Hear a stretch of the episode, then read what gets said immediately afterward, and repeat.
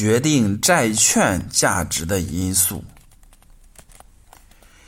确定债券价值的方法与确定股票价值的方法本质上是一样的，即债券的价值也是由债券能够能够给投资者赚多少钱来决定的。购买股票，我们可以得到分红，分红就是股票帮我们赚的钱。购买债券，我们可以按时得到利息和本金。债券与股票的区别之一是，债券的利息是固定的，而股票的分红是不固定的。债券的发行人要按照发行债券时的合同，按时按规定的金额给购买债券的人支付利息，并且在债券到期的时候偿还本金。而股票的分红则是看公司的经营状况。公司经营的好，就可能多分红；经营的不好，就可能少分红，甚至不分红。债券与股票的区别之二是，如果公司破产或者因为其他原因而解散，首先要还清债权人所对债权人所欠的债，而债债券持有人是债权人。还清债务后，剩下的资产才是股东的。所以，如果公司资不抵债，股东可能什么分红也得不到，而且连购买股票的本金都全部打水漂了。与股票的价格一样，债券的价格也是每天都在变。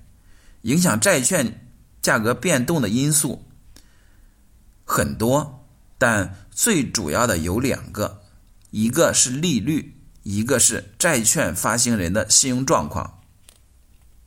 首先，利率上升，债券的价格肯定下跌；利率下降，债券的价格肯定上升。为什么会这样呢？例如，中石油公司发行面值为一百元的人民币，三年到期，年利率百分之四，利息每年支付一次的债券。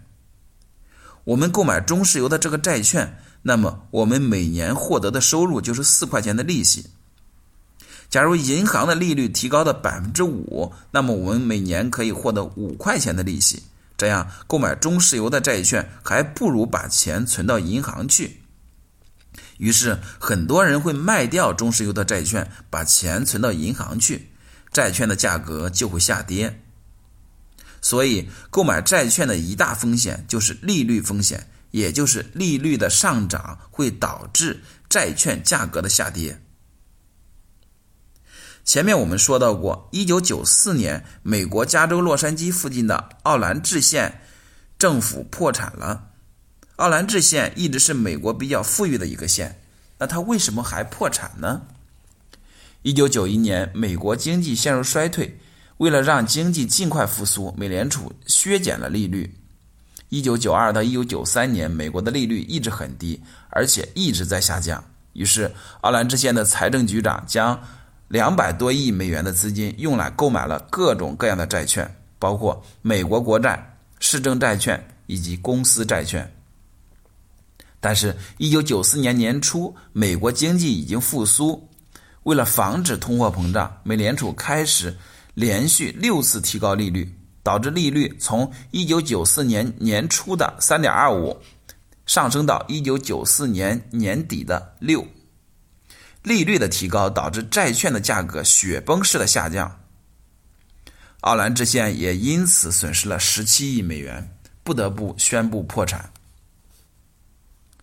其次，债券发行人的信用状况会导致债券价格的下跌。什么是债券发行人的信用状况呢？发行债券实际上就是向别人借钱。因此，债券发行人能不能按时支付利息，能不能按时偿还本金就很重要。还有就是债权发行人会不会赖账，这些就是债权人，就是债券发行人的信用状况。标准普尔、穆迪与惠誉是全球三个主要的信用评级公司。公司发行债券的时候，都要请这些公司给自己的债券。评个等级，等级最高的是三 A 级，这个等级的债券基本上没有信用问题。二 B 及以下的债券，通称为垃圾债券。垃圾债券的风险很大，发行这种债券的公司，没准今天还在营业，明天就会破产了。债券的信用等级被下调，意味着债券发行人无力还本付息的可能性增加，其发行的债券的价格也就会下降。政府财政部发行的国债或者国库券有没有信用风险呢？当然有。金融危机发生的时候，政府就可能暂时停止还本付息。例如，一九九八年八月十五日，俄罗斯就宣布无限期停止债券的还本付息。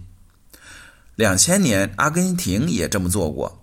不过，国库券与国债的信用风险一般很低，原因之一是政府有税收收入，税收收入可以保证政府有足够的钱来还本付息。原因之二是政府需要公信力，政府如果赖账，就会丧失公众对他的信任。此外，债券的期限越长，风险就越高，因为谁也不知道三十年或者五十年以后的事情。因为国库券的期限只有一年或者一年以下，所以我们常常把国库券当作没有风险的资产。